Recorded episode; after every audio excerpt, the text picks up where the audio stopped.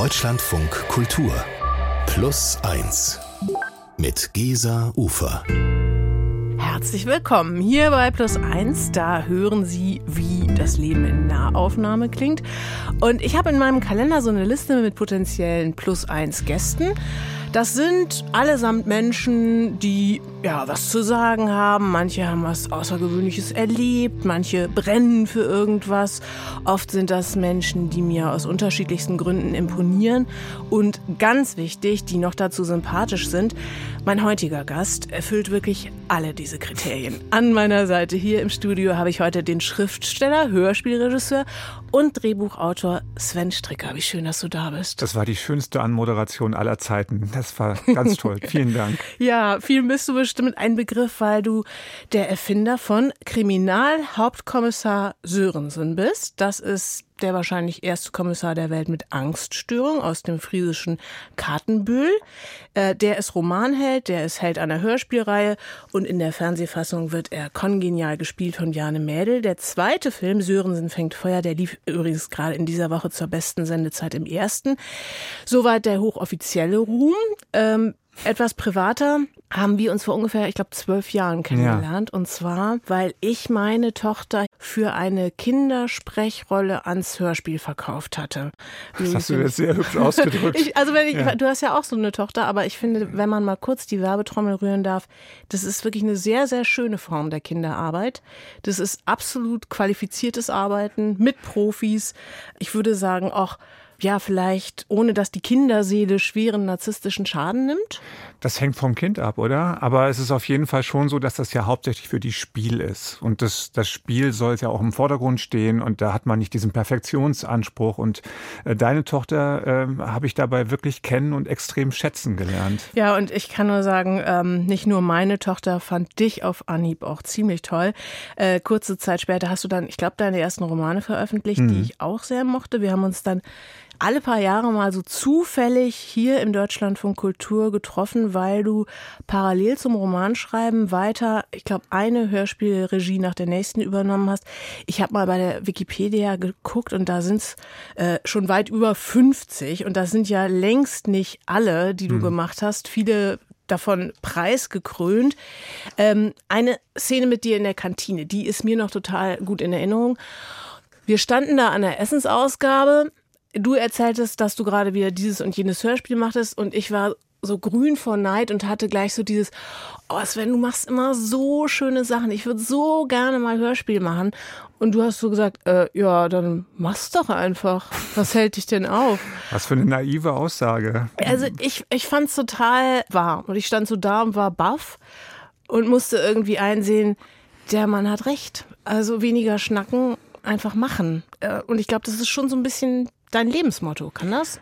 Naja, also das, wenn du das jetzt so erzählst, finde ich, klingt das gar nicht so wahnsinnig positiv, weil es äh, eigentlich so viele Unwägbarkeiten ausklammert, die einem natürlich auch oft im Weg stehen, wenn man Dinge einfach machen will. Aber ich habe da, was das betrifft, ich habe sehr viele Sachen angefangen, auch das Drehbuch schreiben oder auch das Hörspielregie machen, ohne das wirklich gelernt zu haben, sondern einfach, indem ich mich reingewagt habe. Und ich habe da so eine Art, ähm, ich würde es mal Gendefekt äh, bezeichnen. ich probiere, also ich, wenn mich jemand fragt, möchtest du das machen, dann sage ich immer als erstes, ja, auf jeden Fall. Dann mache ich das und danach fällt mir auf, ich konnte es eigentlich gar nicht. Und das ist, oder beziehungsweise dann fange ich an zu zweifeln und zu hadern, aber ich mache das halt nicht vorher. Und es hat sich im Laufe der Zeit äh, herausgestellt, dass es cleverer ist, erst hinterher zu zweifeln, als vorher, wenn man dann gar nicht erst anfängt. Ich bin sehr, sehr froh, dass das bestimmt auch für die heutige Sendung gilt und ich bin mir sehr sicher, dass du hinterher nicht unfroh sein wirst. Herzlich willkommen, mein Plus eins heute, Sven Stricker. Juhu. Vielen Dank.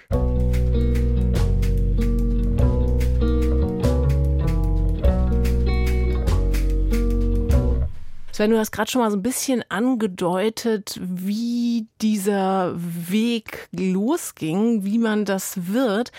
Äh, es gibt ja keine klassische Ausbildung mhm. für das, was du tust. Ne? Und ich habe nochmal gelesen, du hast, glaube ich, wirklich so ganz traditionelle geisteswissenschaftliche Fächer studiert. Mhm. Hattest du damals schon eine Idee, wohin die Reise gehen soll? Überhaupt nicht. Also das ist äh, sowieso etwas, was ich auch meiner Tochter heute immer sage, das nutzt nicht allzu viel jetzt mit 14, 15, 16 oder so Pläne zu machen, weil das Leben dann einfach doch andere Richtungen einschlägt. Äh, die Idee beim, beim Studieren äh, war eigentlich, ich möchte mal irgendwas mit Medien machen. Aber keine Ahnung was. Und mein einziges privates Interesse damals bestand eigentlich in Hörspielen. Und äh, als das Internet so aufkam, habe ich dann auch irgendwann so eine Seite darüber geschrieben, der ich mich weitaus mehr gewidmet habe als meinem Studium.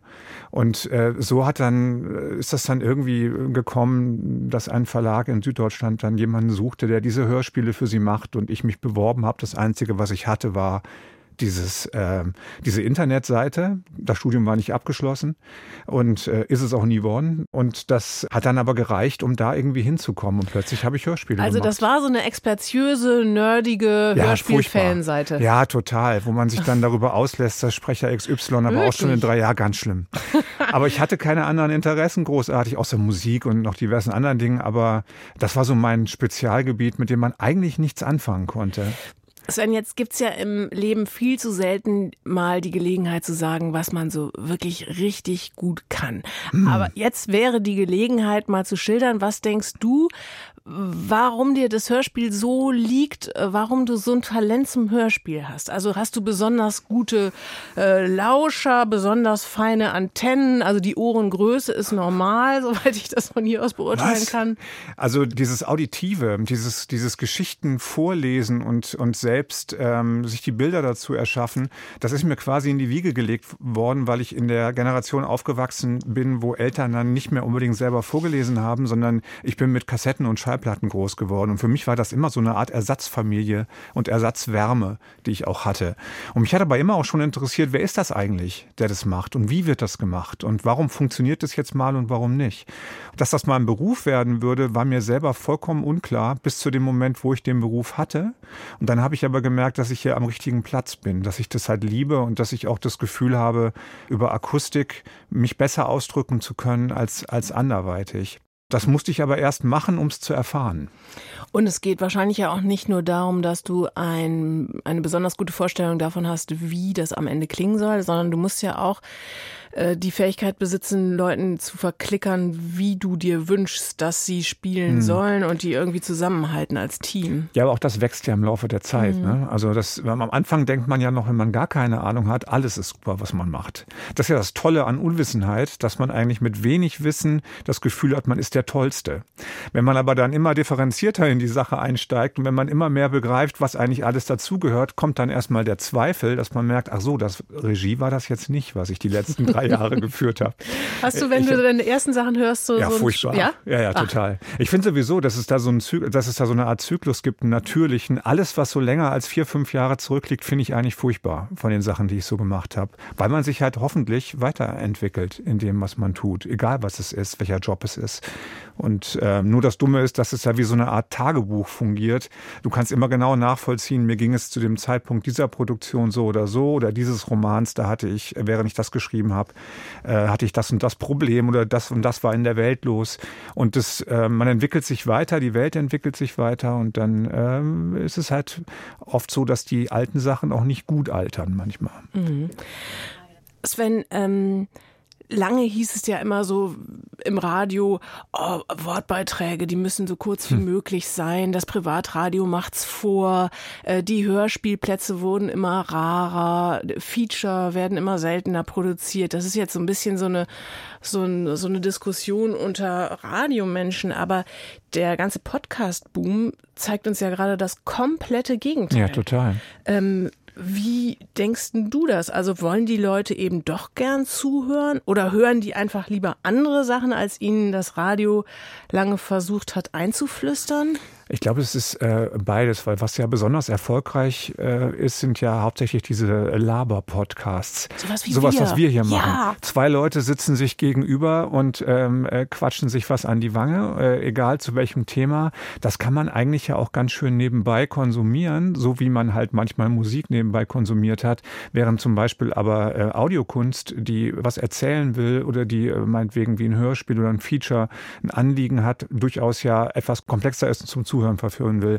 Ich glaube aber trotzdem, dass es immer eine Fehleinschätzung war, zu sagen, wir müssen nur so viele Hits aus den 80ern und 90ern spielen, wie es nur irgendwie geht und dann bleiben die Leute bei der Stange, sondern man sieht, äh, nein, das ist nicht der Fall. Äh, Leute freuen sich über Stimmen und über Wortbeiträge und über Themen, ja, und ähm, das abzubauen und, und abzuschaffen, was ja nach wie vor im Gange ist bei immer mehr äh, Formaten, halte ich für einen fundamentalen Fehler. Damit entledigt man sich endgültig einer ganzen Zielgruppe und seiner eigenen Identität.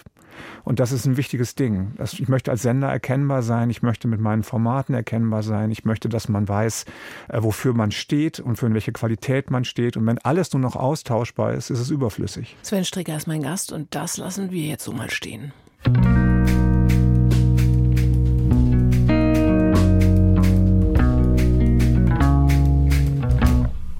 Sven, den ganz großen Durchbruch, den verdankst du deinem Kriminalhauptkommissar Sörensen. Das ist eine Figur, die du, ich glaube, dem Schauspieler Bjane Mädel richtiggehend auf den Leib geschrieben hast. Und man kann schon sagen, der eine hat durchaus mit dem anderen zu tun, oder? Naja, der, der private Björn hat mit Sörensen gar nichts zu tun. Das muss man tatsächlich immer unterscheiden. Er wird oft gefragt, ob er denn selber jetzt irgendwie Depression oder Angst oder sowas hat. Hat er nicht. Ähm, aber er spielt es halt sehr gut. Und das war von Anfang an, es war ja zuerst ein Hörspiel. Sörensen hat Angst, bevor es ein Roman und dann ein Film wurde. Und das Hörspiel war, oder die Figur Sörensen war von Anfang an darauf ausgerichtet, dass Bjane das spielen sollte. Aber es war halt eigentlich nur gedacht für ein Hörspiel. Und was dann daraus werden würde, konnte da irgendwie keiner ahnen mhm. damals. Wir hören mal einen kleinen Ausschnitt aus dem gerade herausgekommenen zweiten Sörensen-Krimi Sörensen fängt Feuer.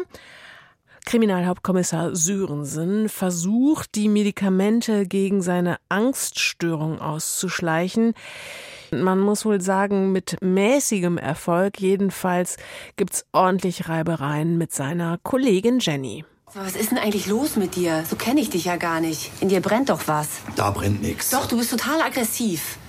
Nimmst du Drogen? Bist du drauf? Nee, eben nicht. Ich versuche gerade die Tabletten loszuwerden. Die gegen die Angst? Genau. Und? Ja, nix und, bin nervös. Seit wann bist du denn ohne? Erster Tag.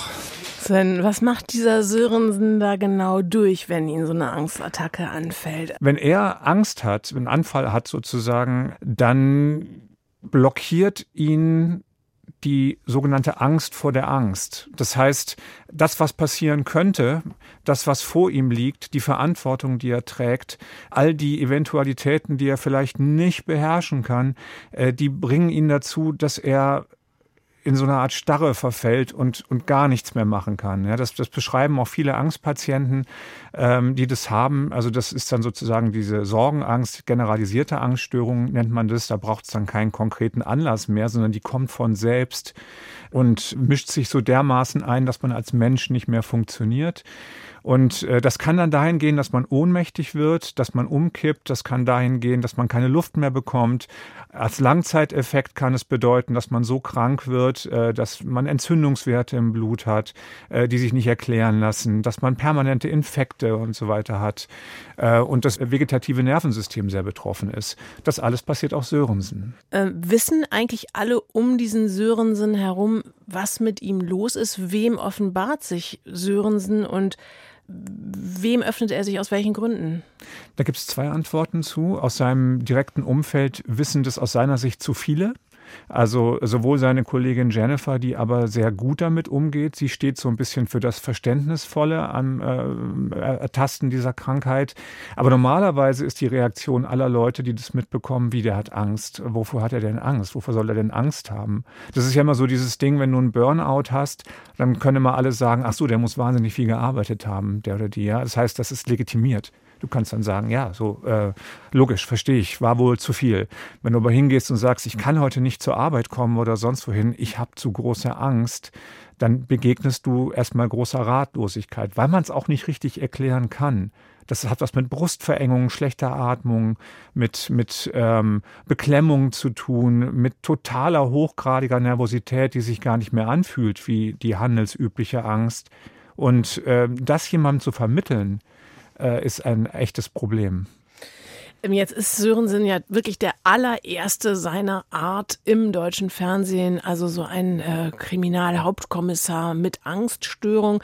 Du selbst hast in Interviews auch immer mal wieder angedeutet, dass du durchaus auf Erfahrungen aus erster Hand zurückgreifen mhm. kannst. Und es gab in den vergangenen Jahren ja so eine richtige Welle, so einen richtigen Trend, dass viele, gerade Promis, so ihre äh, Geschichten ähm, erzählt haben, rausgegangen sind. Äh, viele zum Beispiel mit schweren Depressionen. Kurt Krömer, Thorsten Sträter, Nora Tschirner haben über ihre Depressionen berichtet. Ja. Man kann sagen, so ein erfreulicher Trend erstmal. Aber würdest du sagen, dass das Stigma für die Betroffenen dadurch tatsächlich kleiner geworden ist? Das hängt davon ab, was sie vorher gemacht haben, glaube ich. Wenn du nachgewiesen hast, dass du in deinem Genre, egal was du da machst, gut bist und da funktioniert hast, also mit ganz anderen Themen, dann glaube ich, kannst du dich auch gut öffnen und hingehen und sagen, ey, ich habe übrigens eine Depression oder sowas. Grundsätzlich ist das ja wirklich ausschließlich positiv, dass Leute hingehen und sagen, ich scheine hier zwar immer zu funktionieren, aber eigentlich äh, habe ich das und das.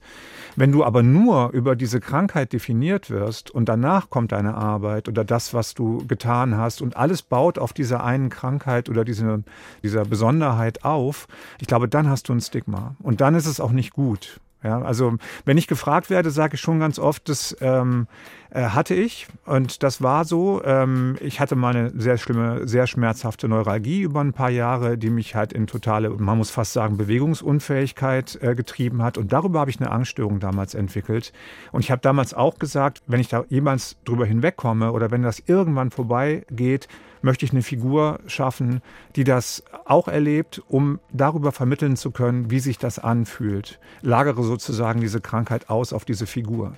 Das ist auch gut, und trotzdem muss auch ich aufpassen, dass ich jetzt nicht überall verortet werde als der Typ mit der Angststörung. Ja, weil ich mache irgendwie 3000 andere Sachen äh, und es ist ja jetzt auch etliche Jahre her. Man muss aber wirklich da sehr, sehr vorsichtig sein, dass man da nicht monothematisch besetzt wird. Da äh, kenne ich genau das Problem. Also ich habe ja bekanntermaßen einen Sohn mit geistiger Behinderung mhm. und ähm, habe auch genau das erlebt, dass ich so den Eindruck hatte, auf der Arbeit oder so wird mir mitunter auch bestimmtes nicht zugetraut, ja, genau. weil ich ja die mit dem schlimmen genau. Sohn bin. Das passiert sehr schnell. Gleichzeitig äh, habe ich aber auch die Erfahrung gemacht, dass sich ganz, ganz viele Leute unglaublich gefreut und bestärkt gefühlt haben, dass man rauskommt äh, und davon erzählt. Genau, es geht um die Balance. Ne? Mhm. Also du musst natürlich dann auch immer wieder klar machen, fürchte ich, äh, hallo, ich habe das, ich habe diesen Sohn und äh, ich liebe ihn sehr, aber ich bin auch mehr als das und ich bin auch, ich funktioniere, ich bin da. Und das geht bei, bei solchen bei Patienten dieser Art natürlich ganz genauso. Ich weiß nicht, ob jemand wie Thorsten Sträter oder, oder Kurt Krömer, ob die sich offenbart hätten oder ob es auch jemanden interessiert hätte, wenn sie vorher nicht diese andere Karriere hingelegt hätten. In dem Moment bietet es halt einen Wahnsinns Mehrwert, weil auch Betroffene sagen können, äh, schau mal, wenn die aber trotzdem auf der Bühne stehen und ihre Sachen machen und sich hinkriegen, vielleicht kriege ich mich dann auch hin. Und dafür steht ja auch diese Sörensen-Figur, äh, die letztlich zwar unter dieser Angststörung leidet, die aber trotzdem nicht verliert. Das ist ist keine Opferfigur. Das heißt, sie soll immer am Ende auch Betroffenen Hoffnungen machen, weil man auch mit Humor oder so, und davon gibt es, hoffe ich, vieles in diesen Sörensen-Geschichten, weil man damit zeigen kann, ja, oder mit Selbstironie, ich stehe über meiner Krankheit. Ich habe das, aber ich bin mehr als das.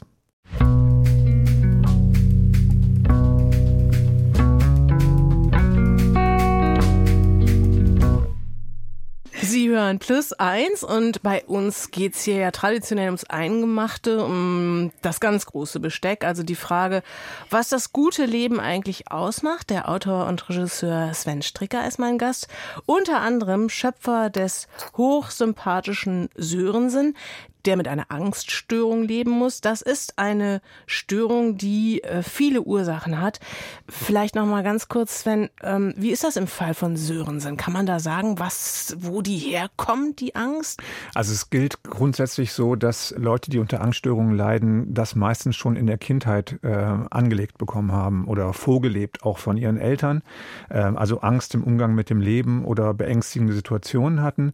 Bei Sörensen ist es einfach so, dass in dem Moment, wo er Vater Vater wird ähm, und eigentlich Karriere macht, er in dieser äh, Konstellation und dieser Doppelverantwortung, wenn nicht Dreifachverantwortung mit seiner Frau, die auch unzufrieden ist mit, mit ihrem Beziehungsstatus, äh, überfordert überforderter wird. Immer überforderter, darüber erschöpfter, seinen Beruf immer schlechter macht, über, die, äh, über das Schlechtermachen noch erschöpfter wird und sich dann so langsam in diese Angststörung hineinbegibt, bis er nicht mal mehr in der Lage ist, eine Windel zu wechseln. Sven, wir beide sind jetzt ähnlich wie Sörensen in einem Alter, in dem die Kinder so langsam aus dem Gröbsten raus sind und dafür aber eben diese Eltern anfangen, vielleicht gebrechlicher zu werden, mhm. tüdeliger zu werden. Ist das in deinem Umfeld durchaus Thema? Ich finde ehrlich gesagt, langsam wird es bei mir selber Thema. Das, das, mit dem Aufstehen wird auch schon schwieriger. Und der Boden ist echt sehr weit unten, wenn man sich mal bücken muss. Mhm. Aber äh, natürlich ist das Thema. Ja, also äh, was passiert mit den eigenen Eltern, äh, wenn sie nicht mehr selber können? Wer kümmert sich um die? Das ist absolutes Thema und es wird immer drängender und man kann es auch irgendwann nicht mehr wegschieben. Ja, besonders äh, dramatisch wird es vielfach, wenn die geistige Fitness der Eltern nachlässt, dass alte Menschen vergesslicher werden, geschenkt. Was aber, wenn da Anzeichen wirklich für schwerere Probleme im Raum stehen, wenn vielleicht eine echte Demenz im Anmarsch ist oder vielleicht sogar schon längst vorliegt. Ein klassischer Fall, um hier bei Plus Eins einen Experten mit ins Boot zu holen in unserer Rubrik Plus Eins die Antwort. Und unser Experte ist heute eine Expertin, Peggy Elfmann. Hallo, herzlich willkommen. Hallo. Ich darf vorstellen, Peggy, du bist Journalistin, du bist auch Tochter einer Mutter mit Alzheimer und beschäftigst dich auch deshalb seit Jahren mit dem Thema Demenz, unter anderem auf deinem preisgekrönten Blog Alzheimer und wir. Peggy, Sven, Sven, Peggy. Hallo. Hallo. Hallo Sven. Wie würdest du sagen, Peggy, spricht man denn das überhaupt angemessen an? Wenn man also den Eindruck hat, das Gegenüber ist nicht mehr das Alte. Also das ist ja ein total übergriffiges Moment zu sagen, ey, du, ich habe den Eindruck, du hast nicht mehr alle Tassen im Schrank. Wie macht man das? Ich glaube jetzt nicht, indem man sagt, du, ich glaube, du hast nicht mehr alle Tassen ja. im Schrank. Wie unsensibel. Äh, ja, ne? So? Also es kommt vielleicht auf die Kommunikationsbasis äh, miteinander an, aber ja, also ich, ich kenne die, dieses Zaudern. Äh, sage ich was oder sage ich nichts? Ist das jetzt irgendwie äh, quasi nur die, diese eigenen Gedanken, die sich da im Kreis drehen? Aber andererseits, dass einem was auffällt, ist ja irgendwie auch ein Zeichen von Besorgnis und dass da etwas dahinter stecken könnte. Und die Strategie, die ich jetzt irgendwie so übernommen habe oder auch manchmal gerne anderen empfehle, ist eher quasi das Gespräch zu suchen. Also nicht zu sagen, mir fällt auf, du kannst das mhm. und das und das nicht mehr, sondern ja, wie geht es dir denn? Ich habe das Gefühl, du bist ein bisschen unsicher, besorgt dich was, fällt dir irgendwas ja. schwer? Also quasi mh, mm, so ein bisschen zurückzuspielen und mhm. erzählen mhm. zu lassen von der eigenen Situation. Das heißt, du gehst dann nicht hin und sagst selber, äh, du hast übrigens was, sondern du wartest darauf, bis dein Gegenüber sagt, ich habe da was. Ist das ja. damit, meinst du das? Also ich meine, wenn einem Dinge ganz konkret auffallen, finde ich auch, kann man die ruhig ansprechen. Mhm. Aber jetzt nicht irgendwie so eine Laiendiagnose stellen oder gleich zu sagen, ja. du, wir müssen da mal jetzt zum Arzt, äh, der, der soll eine Demenzdiagnose stellen oder soll, soll überprüfen, ob du eine Demenz hast. Mhm. Also gerade weil diese Krankheit mit so vielen Ängsten und Sorgen mhm. einhergeht, kann man sich ja nochmal quasi, wenn man sich selber in die, in die Lage versetzt und die Perspektive wechselt, wie würde es uns denn gehen, wenn jemand sagt, du hast eine Demenz und jetzt musst du zum Arzt? Würde ja auch keiner von uns hören wollen und vielleicht auch nicht danach folgen wollen. Aber zu fragen, wie geht es dir denn? Ich habe das Gefühl, dir fällt manches ein bisschen schwer. Ist das so oder ist das nur meine Wahrnehmung? Ähm, und ja, dann eher quasi in Gespräch kommen und ähm, also was vielleicht ganz gut ist für den eigenen Kopf zu wissen, ähm, diese Symptome können ja auch auf andere Krankheiten hindeuten. Ja, das finde also ich einen ganz interessanten Punkt. muss ja eben Nicht eine, genau. nicht eine Demenz sein, sondern kann ja auch eine andere Erkrankung sein, ja. die eben wie eine Demenz daherkommt. Das finde ich einen hochinteressanten ist das Punkt. eben ja. behandelbar. Der, ganz genau, weil, weil äh, sich ja bisher, bis dahin sonst für mich auch so ein bisschen die Frage stellt, warum äh, denn überhaupt zum Arzt? Das scheint ja ein unabänderliches Schicksal. Aber es ist genau wie du sagst, ne? Offenbar kann man in, je nachdem, was genau die Ursache ist, ja durchaus auch die Symptome aufhalten. Ne? Es ist zum Beispiel übrigens auch ein Seitenaspekt von Depressionen oft, dass man mhm, genau. äh, Gedächtnisprobleme hat. Das gibt es also auch ganz häufig und insofern ist es natürlich ein super Hinweis äh, zu sagen, äh, Augen davor zu verschließen, äh, verlängert auch das Leid unter Umständen. Ja, weil du mhm. andere Dinge kannst du behandeln und könntest dich aus dieser Schlaufe rausholen. Also insofern ist es natürlich so schon hilfreich, auch zu sagen, ich äh, äh, spreche das an. Ich äh, lass uns darüber reden. Wir haben ja vorhin von dem Stigma psychischer Krankheiten gesprochen. Ähm, das Stigma für die Betroffenen in diesem Fall bei Demenz, das ist ja immens groß. Also das Stigma bei Demenz ist riesig. Äh, das habe ich damals erlebt und das erlebe ich jetzt auch immer wieder im Gespräch mit anderen Angehörigen oder auch mit Betroffenen. Bei uns war das so, dass meiner Mama, also dass Dinge aufgefallen sind, dass sie mit manchen Dingen nicht mehr so richtig gut klargekommen ist. Sie war relativ jung für eine Alzheimer-Demenz. Mhm. Deswegen war ehrlich gesagt unser Verdacht gar nicht Alzheimer oder eine andere Demenzerkrankung, sondern was man dann ganz oft sagt, ja, man denkt irgendwie, derjenige ist überarbeitet, äh, braucht eine Pause, braucht eine Auszeit.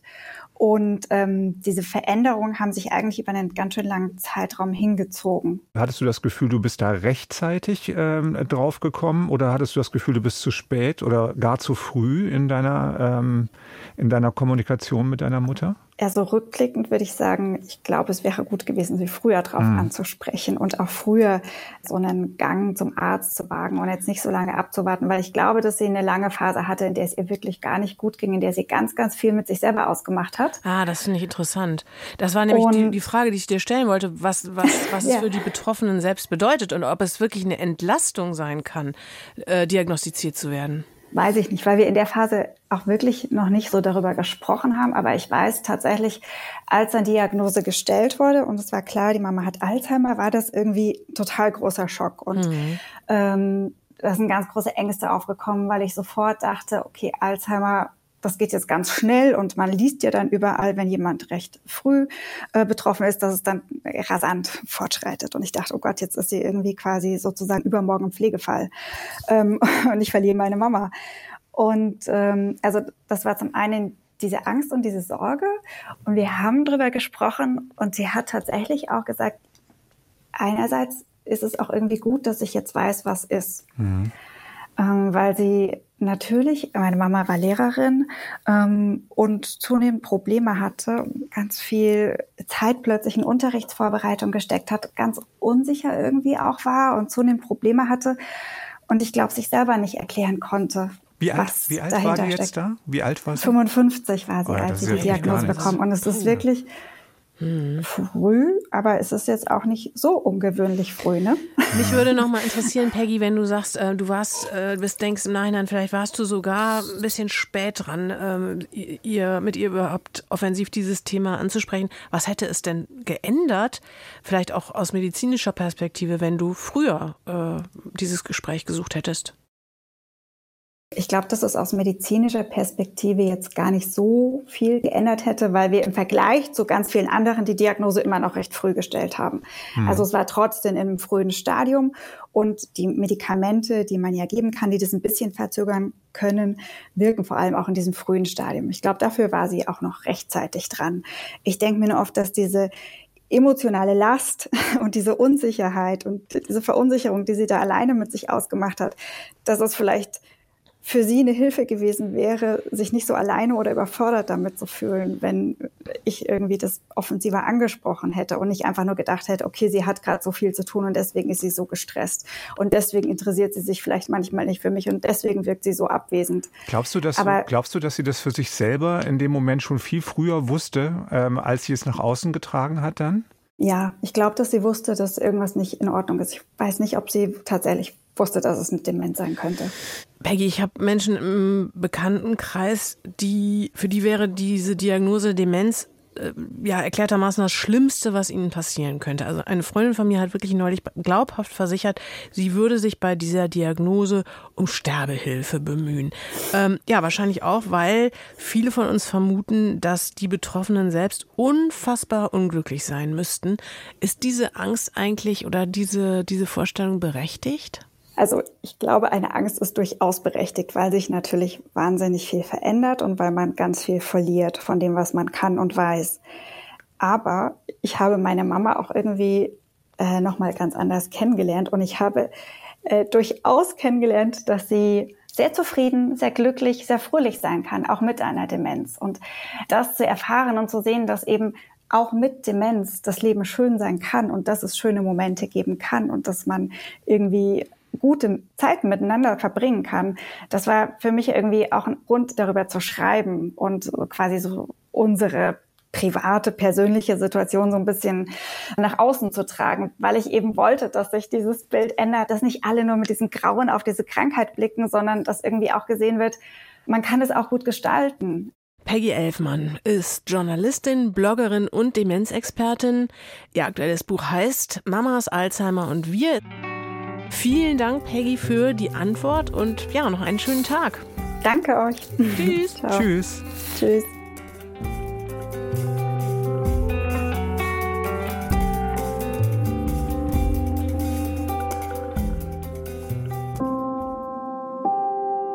Träume. Tja, Träume und Wünsche. Hm, Die hat man wahrscheinlich, wenn man jung ist, noch mehr. Denn ich befinde mich gerade im 80. Lebensjahr. Das heißt, ich bin gerade 79 geworden. Und äh, da wünscht man sich ja eigentlich nur, dass es mit der Gesundheit so bleibt oder halt äh, nicht schlimmer wird.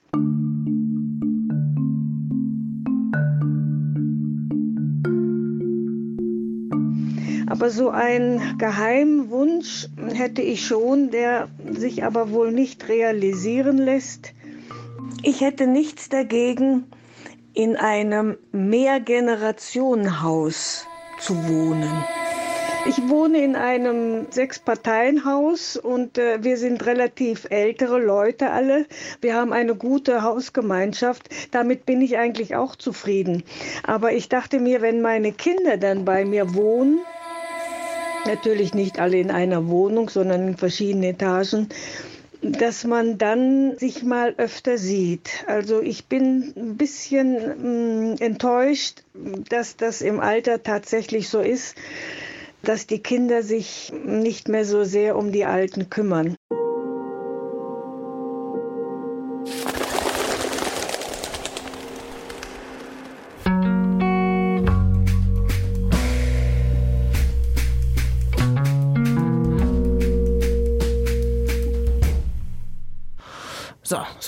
Jetzt wird's ein bisschen feierlich. Oh, Wir müssen uns verabschieden. Und ich danke dir ganz, ganz herzlich für deinen Besuch hier bei Plus Eins. ich will noch nicht gehen. Du musst.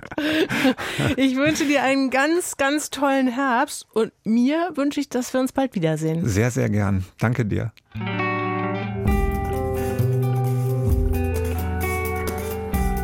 In unserer anderen Plus 1 Folge, da hören Sie die Geschichte der Woche. Diesmal geht es um Veronika Wolter und ihren Lebenstraum. Sie möchte schon als Kind unbedingt Ärztin werden. Mit neun Jahren allerdings wird sie schwerhörig. Wie kann man den Berufswunsch Ärztin mit einer Schwerhörigkeit unter einen Hut kriegen? Geht das überhaupt? Veronika Wolter gibt nicht auf.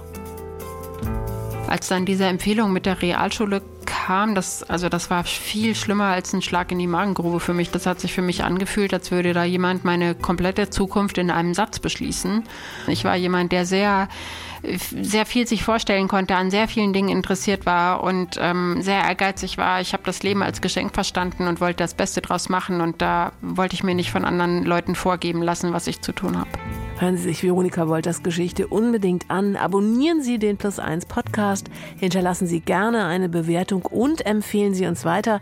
Ich bin Gesa Ufer und freue mich, wenn wir uns wiederhören.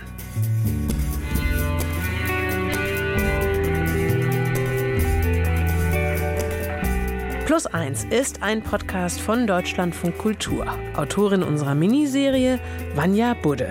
Technik Feli Krüss. Producerin Bettina Konradi. Und ich bin Gesa Ufer.